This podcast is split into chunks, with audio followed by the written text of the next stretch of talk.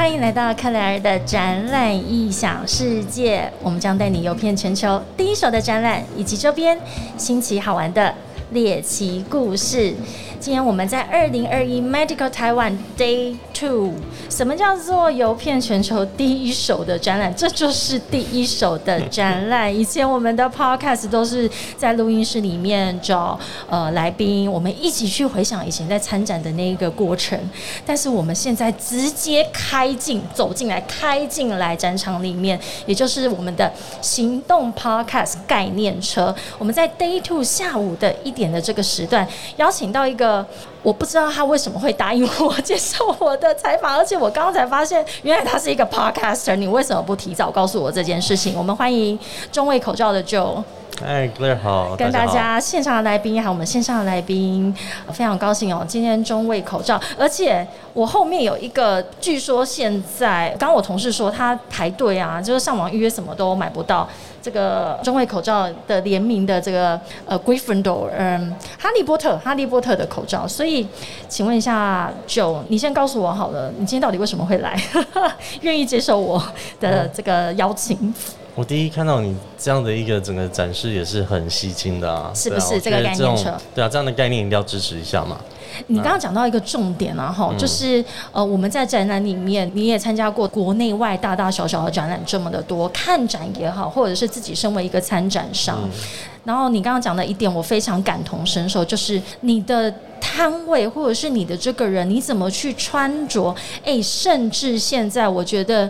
你去见什么人，戴什么口罩，它都变成一个你每天必须要，或者是你生活中必须要去多放一些心思的事情。所以，我们先从展览这件事情谈起好了。嗯，你看到我的 live podcast 这种第一眼的感觉是？觉得真的是有想要展现出自己的个性。我的个性，还是我们节目的个性？嗯，我觉得应该是。一样的事情是不是？所以 live podcast，你自己身为一个 podcaster，你自己有做过 live podcast 吗？嗯，没有做 live 的 podcast，这个确实是一个比较挑战性的一个任务吧。而且应该没有在展览里面做过。Podcast 从来没有，我也没有听说过。哦耶！所以当然喽，这就是我们全台首发的 Live Podcast，在二零二一的 Medical Taiwan，我们很高兴请到就来跟我们聊一下 Live Podcast 这件事情哦。哎，你自己做 Podcast 的一些心路历程，因为你你是做什么样的内容可以跟我们分享？而且好像跟贵公司有怎么样子的一个公益上面的一个结合？呃，其实我们这个 Podcast 是跟古典音乐台一起合作的。那我们这个节目叫《白袍守护者》，那白袍白袍是医生的白袍，对对对，白袍守护者。对，那我们这个节目呢，是在介绍各地台湾呢一些人士或团体，然后他们是默默守护着台湾，可是你可能不知道。啊，所以那这就是跟公益是有一点相关的。我们想要 bring 这个 awareness，让大家知道这件事情。哎，白袍守护者的这个意向，然后加上贵公司的产品就是口罩，其实这是不是有一个连接？再加上你们因为透过 podcast 这个媒介去展现你们想要做公益的这个信念。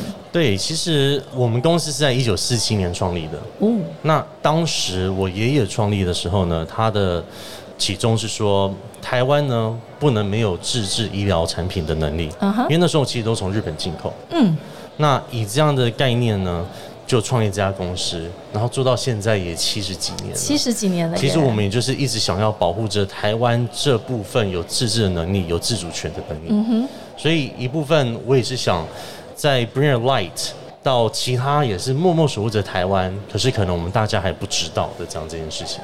哎，你那所以你刚刚讲的，这其实是你们的企业的一个理念，然后发展至今目前。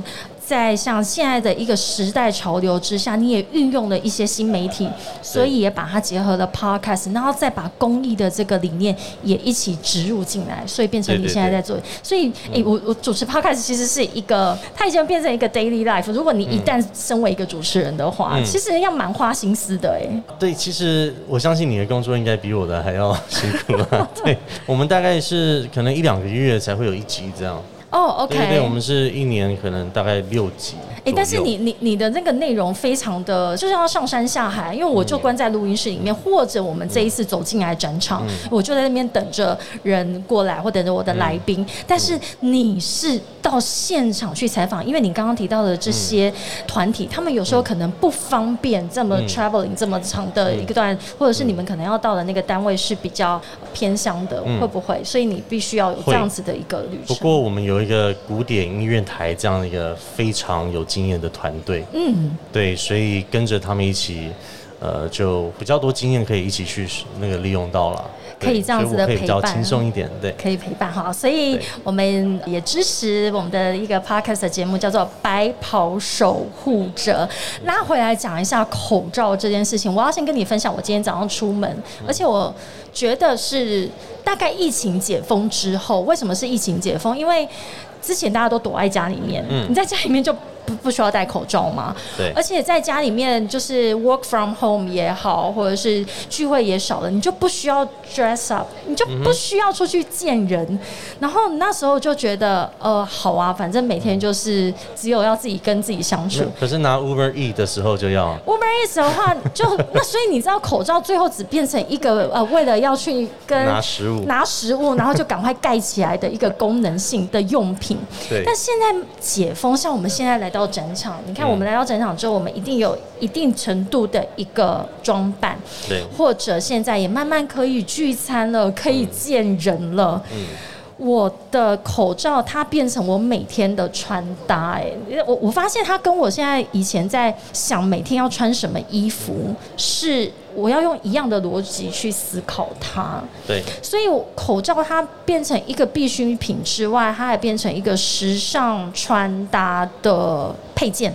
我现在会把它当成配件了，是，所以我今天早上我的鞋柜上面现在会摆大概五款的口罩，嗯，那因为因为因因我平常比较喜欢的色系嘛，或者是说我平常可能比较是上班的装扮，所以我就会有几款口罩每天去选择这样。对，请问一下，身为一个口罩的设计呃业者或者是这个制造商，你们怎么去选择我即将接下来要引领怎样的？设计的一个潮流。嗯，其实我觉得在口罩这方面，就像克尔讲的，就是说已经慢慢变成一个时尚配件。嗯，其实我们在大概三年前就有这个这样的想法了。不过那时候如果说把它就是以品牌方面的话，你 communication 是用时尚配件去沟通，或是用一个 fashion 这种产业去规划你的新品啊，或是等等的话，其实市场不一定还能接，还不能接受。可是现在确实是可以了。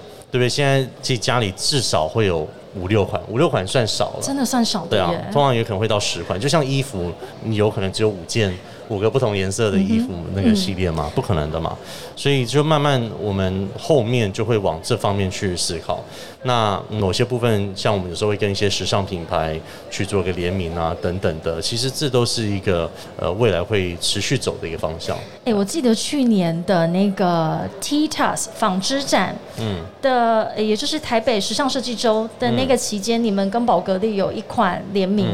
对，我们刚刚做了一个合作，那是针对他的 VIP 会去发送。那像就在好像几个礼拜前，我们那个台北时装周，嗯，我们也跟 Damir 合作，然后甚至他的荧光派对，我们就做了一款口罩，是专门给他荧光派对的一个口罩。是，的确是，所以对，没错，所以口罩它已经变成我们每个人的日常生活，变成一种穿搭的配件之外，其实也是。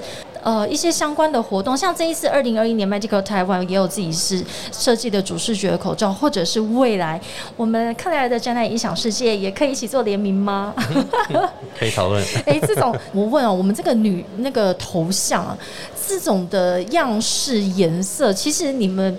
在我们会想象把它印到口罩上面，其实都还要有很多的色系的搭配，或者是印刷的一些技术。对，还是有一些 make up 的，有不同的印刷技术。然后虽然现在那个图案是好看的，可是当你把它做成口罩折起来以后，那会呈现怎么样？戴在身上可能就会不太一样。可是像我们在前年吧，我们有把那个柏林墙的一幅《兄弟之吻》。就是坐在口罩上面，然后那个是针对那时候的时装周去做的。是，对，那那个其实又不一样了，又不一样了哈。所以不是说想要印什么叫印什么，还是要考虑到它在戴在你脸上的这个呃美观度，而且很有趣哦。我这几天发现你，你刚刚走进来的时候应该。或者是现在到外面的各个大楼的那个管控出入口都会有热显像仪的一个侦测嘛？哦，然后现在有一些侦测，它还会侦测就是你的人脸啊。那像我们现场旁边这边有一个热显像仪厂商，他就说，如果你的口罩啊，嗯，太。因为台湾很蛮喜欢戴比较花俏的，对，这个我待会想要问你，就是国内跟国外戴口罩的那个差异哦。那他是说，如果花俏一点，或者是他跟你的肤色过于接近的时候，其实他体察不到你有戴口罩，因为他会去侦测体温的同时，也侦测你有没有口罩在脸上。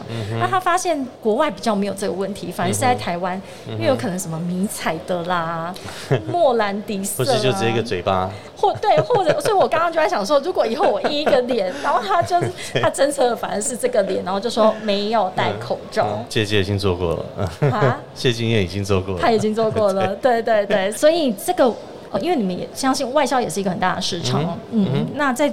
针对国外市场的这个需求，无论是在色系上面，或者是花样上面，跟国内的这个比较，绝对会有差异的。好想听，想听。就像呃，有些人喜欢在国外去做 shopping 买衣服，因为他觉得他那边款式比较好看，嗯哼，对不对？同样的品牌，嗯，对。那其实我觉得在他们那样做是有原因的，所以在我们产业，我们要去选不同颜色，适合不同市场也会。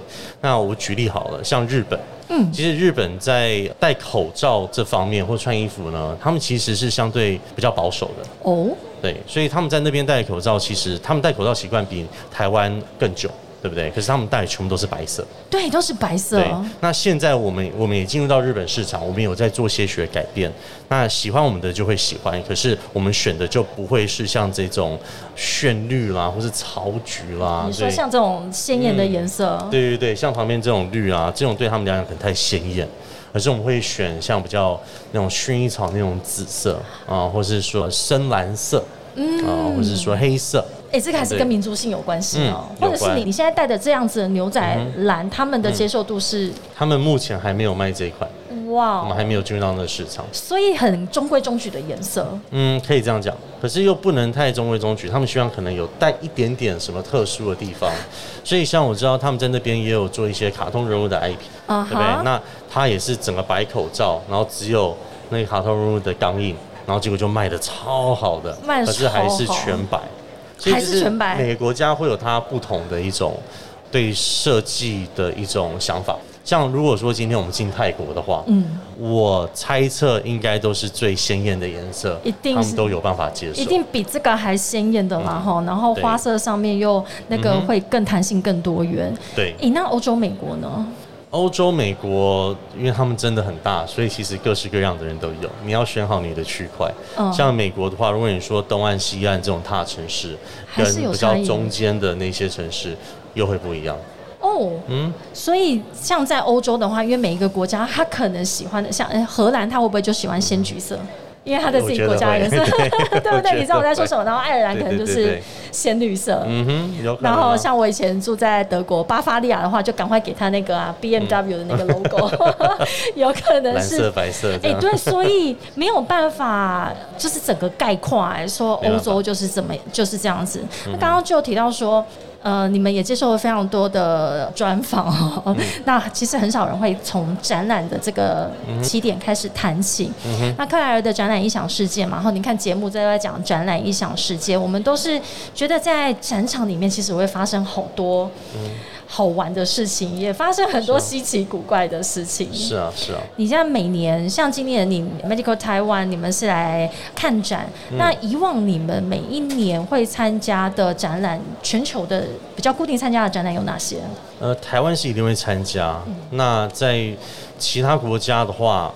我们每一年参加的不一样，是。哦，甚至连德国的 Medica 最大的，我们也是每一年可能会去看，可是直接参加展的话，大概是三年一次哦，所以我们会轮流，哦，OK，对对，我们不会连续两三年都去同样的地方，是。只有台湾是每年会参加这样。是，所以呃，Medical Taiwan 是台湾的医疗展非常指标性的一个展览哦。没错。那其实全球的展览还非常多，像你讲到的 Medica，Medica 嗯。我自己去过一次，而且那时候我还在德国去那边打工做翻译。哦，OK，呀所以我那时候并不是已经进入展场业了，嗯。然后呃，那个展超级无敌大，对，呃，我们有一集在讲全球十大展馆啊，嗯然后就是你知道 Top Ten 的展馆，以它的规模来讲的话，其实德国就有四，好像排了四个，而且 Dusseldorf 那个展馆好像还是德国前，就是讲四个，它好像还只是第四名而已，还有科哦隆啊。嗯，法兰克福啊，嗯跟呀汉诺威，所以你提到说你去 Medica 的话，其实你也会选择性的，也没有办法每年都去，对不对？，对对，而且每年去的话，可能都是碰到一样的人。都是碰到一样的，人。所以我可能会就是每隔一年或是两年才去那一哎、个但是你觉得，你刚刚讲说，呃，你要知道这个市场要的，像说他们对于这种花色或者设计上面的需求，对你觉得这种在展场里面去做沟通、面对面的交流是必要的吗？面对面的交流已经是第二阶段了。你第一阶段是你的展位，根据不同的国家，嗯你要做调整，你不能在每个国家的展位都一样。所以什么意思？不太懂。例如说，我们那时候大概两三年前，我们去日本的时候，我们就有办一个展的展位。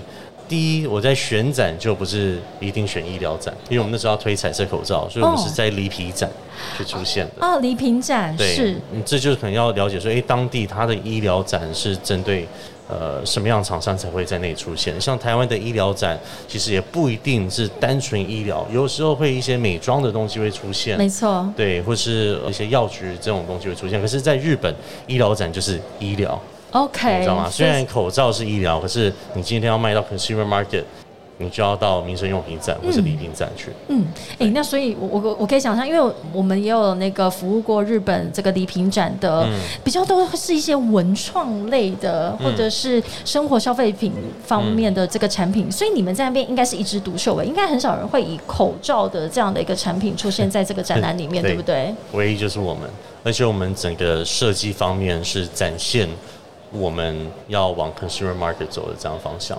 理对，所以那时候日本所出现的一个整个形象，还有一个态度，是针对日本的展去设计的。哎、所以有时候参展，我觉得也是一种态度跟概念的宣示。是啊，就像我 我们的这一次的行动 podcast 的概念车、走进展馆，对于我们做 podcast 其实也是一种宣示，说我要走出去，而且进到展场里面去跟参展商或者是来宾有更多的对话。你喜欢这个概念吗？是啊，而且针对现在这个摊位，其实就是说，除了活泼以外，嗯，你敢去尝试，嗯你敢去突破，你要做别人没做过的东西。其实这个这个摊位就是讲出一个这样的故事嘛。OK，要不然 live 的 podcast，其实在台湾基本上不太会碰到的。不太会碰到，应该没有遇过，我是没有遇过啦。对吼，然后所以我们 当初进来的时候，其实前面有好多在想了好多有技术性的东西需要去做克服，但是我们也就这样子去把它完成。哎、我未来其实有一个更大的梦想，我想说能不能看就到国外也来做这样子的 live podcast。试试看啊。对啊，其实其实你参展或者是你在各地的展览的模式，嗯其实这种只是一个，我觉得是一个思维上面的一个改变哦，就是不需要再只是把所有的这东西然后贴满墙面，但是或者是一种概念性的呈现了。我鼓励你去试试看。那那下次你要帮我挑战，我觉得你刚刚给我一个很大的启发，就是挑对展览这件事情。我我没有想过说，因为你刚刚在讲说你们不去日本的医疗展，你跑到另外一个展。我刚刚原本想的是纺织，嗯，没有，就你跑到礼品，这个这个真的有一点出乎我意料之外，所以我觉得这也是我做展览异想世界这个节目一直觉得很好玩的地方，因为我跟来宾在对话的时候，我觉得你们身上有源源不绝的故事。哦，是吗？对啊，你自己在展场里面，像说。在 Medica 那个展期，展览这么的大，然后展期也比较长，你在里面遇到的，虽然说你每年如果在那里就会遇到固定你的客户，对，那你三年去一趟的话，他们你会觉得见到你会更热络了，这样。嗯，有可能吧。对啊，可是我觉得每年也不可能都一直去 Medica，然后其他就不理嘛。对，对，而且展览其实全世界的展览越来越多，超级多，对，越来越多，所以我们都会想要尝试不一样。我觉得以后会有跟 podcast 相关的展览呢，或者是大的一个 event，maybe。很有可能啊，非常有可能。对，所以因为现在我觉得 podcast 就是慢慢的渗透我的生活，也就是像我刚刚才发现，哦，你也是一个 podcaster，因为每个人都可以也是一个内容的创作者。而且我很喜欢听 podcast。你你是以前在美国的时候很年轻就开始听？对，podcast 一有的时候我就开始听，然后回来台湾还是一样在听美国的 podcast。为什么？它是变成你的生活的一种习惯？没错，而且它那里其实有很多很好的知识啊。呀，嗯，用听的一种方式，我我个人是我自己的习惯，是因为我觉得我的眼球已经累了，嗯嗯，我觉得每天无论是看文字或者是影片，其实我觉得就是我必须要眼睛就粘在这个荧幕上面，那我我没有办法做其他的事情，然后我觉得用听的方式，我也可以接收到一样的讯息，而且有时候。那一个资讯的传达，或者是他我对他的那个印象，会更印象深刻，比起文字。对我也是常常开车在听。开长途车就对对，通勤的时候嘛。然后我现在是因为早早上起床，女生的那个 要梳妆打扮时间比较长，我就是一起床我就打开 podcast，所以我就发现他现在已经占住我生活的比例中。早上起床，然后睡前我也听一下，然后就而且各式各样的内容都有，各式各样蛮有趣的。对啊，各式各样。哎，所以我们今天完全不聊医疗，哎，我们就完全不在聊 podcast。我觉得这也是我们 live podcast 的用意，就是。在现场，然后我们的来宾来到这边，其实你眼见所及的事情，我们就可以开启一些新的话题。嗯，是啊。对我今天我们这几天在这里啊，然后隔壁就是有我们的邻居医疗网，然后再过去是我妹妹的母校高一。那其实你看，像你刚刚讲的美容也在我们的隔壁哦，所以我觉得展览也在与时俱进，有没有觉得？对啊。你参展的历史应该蛮长的。差不多十几年吧。对台湾的医疗展，其实其实我们也是有部分想要改变台湾的医疗展嘛。所以其实在这几年，我们摊位所做的设计都会让大家有一点惊喜。呃，什么叫做想要改变台湾的医疗展？我看到 Calvin 了。对，那因为其实医疗这个东西呢，大家的印象一直以来都是说，哎，它是比较死板的。对，冷冰冰。对，可是其实现在在医疗的一些用品呢，已经慢慢一直到我们生活当中。先不讲口罩好了，我们讲说干洗手液，是，其实这版也是一个很医疗的一个商品。嗯，而现在大家可能就有小小一瓶，随身都要带一罐啊。对啊，那甚至说像 OK 棒，小朋友的 OK 棒都会有 IP，都很可爱，是有颜色，有不同颜色，所以其实慢慢这种东西已经在我们生活当中。那既然到我们生活当中，它其实就算是一个 consumer 的一个 product 或是一个 brand，嗯，那为什么它的形象还是一定要这么的死板？呀，它已经不是不是 medical 而已，它是 consumer healthcare 啊。对，所以像我们去年的灿烂，我们做的就比较特别一点。呃，我们的摊位，呃，我们大概是用了四个摊位，然后全部都是白色。嗯哼。完全白，只有白色的柜子里面才有彩色的口罩，就这样。你说你的彩色口罩是在柜子里面的？对，所以就很多柜子，然后全部都是纯白，然后然后就有一片玻璃，然后玻璃里面就一片彩色口罩，或是可能跟宝格丽合作的那些商品。嗯。可是你从旁边看过去的时候，你只会看到全白，然后上面一个 CSD，就这样。嗯哼。然后就是想做一点不一样的，为什么永远背板就是一个大海报？Yes，对不对？这真的跟我们这一次的摊位设计的理念非常的契合，所以你刚刚讲到说要从冷冰冰的医疗，然后。其实它已经整个贴近我们的生活。其实我们这一次行动 Podcast 概念车未来会再开进去不同的展场，也就是不同的展览。但这次 In Medical Taiwan，其实我们在规划一系列的这个来宾的访谈的时候，我们还是有一个大的一个主题，叫做“我们与医疗的距离”啊。这个是我自己对医疗的一个看法，就是我觉得人的一生中啊，你跟医疗的距离是这样忽近忽远、忽近忽远的。可能你出生的时候是在医院里面，你你是一个健康人的时候，其实你会觉得你跟医疗是很远，可是你这中间可能会有呃小病小痛啊，或者是到年老之后，医疗你又跟你贴得很近，所以这种忽近忽远的感觉，我觉得就是应到你刚刚讲的，怎么把这种这么冷冰佣兵的产品，变成我们每天在使用它的时候，其实它变成一个让你很自在，然后一个很舒服的存在。没错，对，我这样诠释。口罩才是我们第一步而已，口罩只是第一步而已，所以听起来接下来还有非常多的惊喜。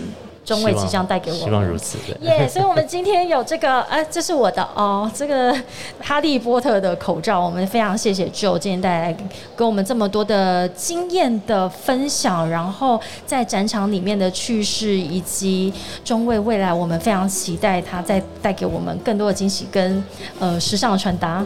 哎，我觉得对啊，我现在都不讲口罩了，你们是时尚的传达。可以，可以，我接受。好，我们今天非常谢谢，就来到克莱尔的展览异想世界二零二一 Magical Taiwan Day Two，我们下次见喽，拜拜。